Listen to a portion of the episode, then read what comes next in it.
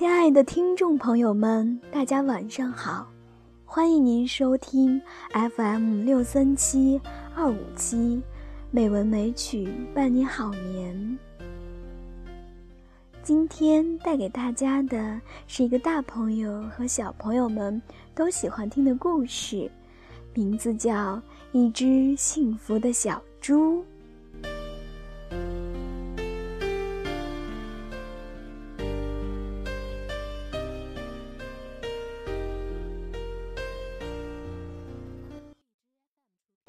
一只小猪每天都穿着一件红色的小背心儿，它上班去的时候总是快快乐乐的，嘴巴里哼着一支好听的童谣：“吧嗒吧嗒，吃吧吃吧，吧嗒吧嗒，笑吧笑吧。”他走上那条长长的小路的时候，小白兔的出租车就等着他了。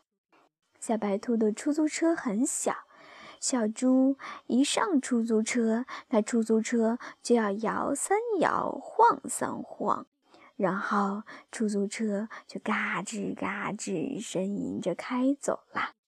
小白兔很愿意拉小猪，他说：“小猪虽然重一点，但那是沉甸甸的快乐。”小白兔拉着小猪到立交桥前，小猪就下车了。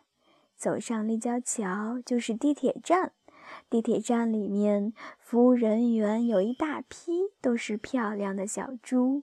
非常有趣的是，他们穿的都是红色的小背心儿。这一切灵感的来源，当然来自我们幸福的小猪。红色能给自己带来快乐，也能给别人带来快乐。每一次小猪上高高的立交桥的时候，小白兔都心里很担忧。那桥好高好高啊！小猪走得气喘吁吁的。有一天，小猪突然对小白兔说：“如果你的出租车再宽敞一点就好了。”小白兔说：“哈哈，你不说我都忘了，我这个出租车有这个功能的。”小白兔一按按钮，车身就延长了，也加高了。原来小白兔的出租车上拉的都是小客人，什么青蛙啊、半仓鼠啦什么的，所以从来没有使用过加长加高的功能。小猪很高兴，啊，真不赖呀！小猪没想到小白兔的出租车还有这个功能，更让他想不到的是，车上面可以拉开。小猪可以站在上面。正在这时，突然，小白兔的出租车像脱缰的野马一样，飞快地奔跑起来。眼看着快要到立交桥跟前了，小猪大声喊：“刹车！刹车！快刹车！”小白兔踩了好几次刹车，车都没有停下来。最后，他一咬牙，把刹车踩到底，踩得死死的，这车才猛然停了下来。车猛一停，小猪却从车子里面飞了出去，好像孙悟空翻跟头一样，几个跟头下来，小猪落在了立交桥上。啊！小猪本来是被惊吓而叫唤的。当他发现自己落在立交桥上面时，开始开心的哈哈大笑起来。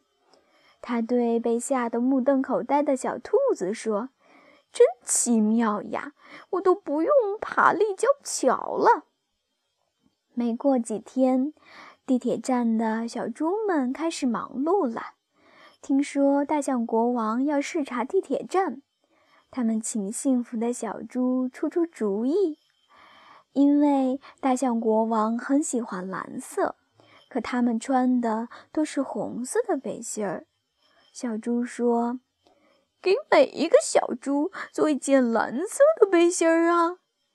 不巧的是，布店里蓝色的布不多了，只够小猪们做后半身的布料。小猪说：“那就贴在身后面吧。我听说大象国王是个近视眼，大象国王又不喜欢和别人走得很近，怕别人发现他是个近视眼。这样，我们把屁股朝向大象国王好了。这是个不错的主意，可是被揭穿了很麻烦的。”小猪自告奋勇地说。到时候我来组织大家。那天，大象国王一走进地铁站，小猪马上喊道：“请向大象国王敬礼！”唰，小猪们把屁股都转向了大象国王。大象国王很高兴，嗯，蓝色的制服真漂亮。小猪说：“请唱快乐童谣。”一、二、三，开始！吧嗒吧嗒，吃吧吃吧，吧嗒吧嗒，笑吧笑吧，小猪们一起唱。大象国王很开心，好啊好啊，我们的国民生活的很快乐呀。他用长鼻子碰了碰小猪的屁股，以为是小猪的脸蛋儿。他高兴地说：“小家伙们，你们的脸蛋儿吃得圆鼓鼓的呀，真好！”小猪们想笑，可是没一个敢笑的。突然，大象国王很不高兴地摆了摆耳朵，因为他闻到了一种难闻的味道。大象国王说：“难道你们都没有洗澡吗？”小猪马上说：“大象国王，今天的旅客比较多，大家忙得浑身是汗，请原谅。”大象国王说：“好，好，好，真好，你们辛苦了。”小猪们一起说。不辛苦，吧嗒吧嗒，吃吧吃吧，吧嗒吧嗒，笑吧笑吧。大象国王心满意足地走了，小猪们都累得躺在地上了。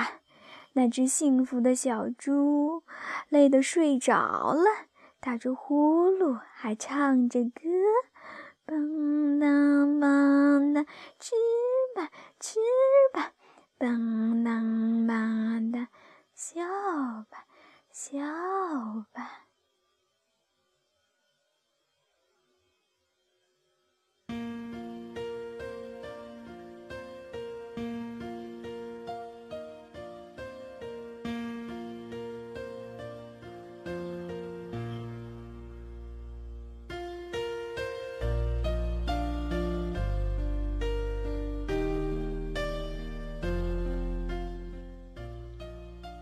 亲爱的听众朋友们，我是今天的主播小叶子，感谢大家收听我的故事《一只幸福的小猪》。我的故事讲完了，愿大家晚安，好梦，我们明天见。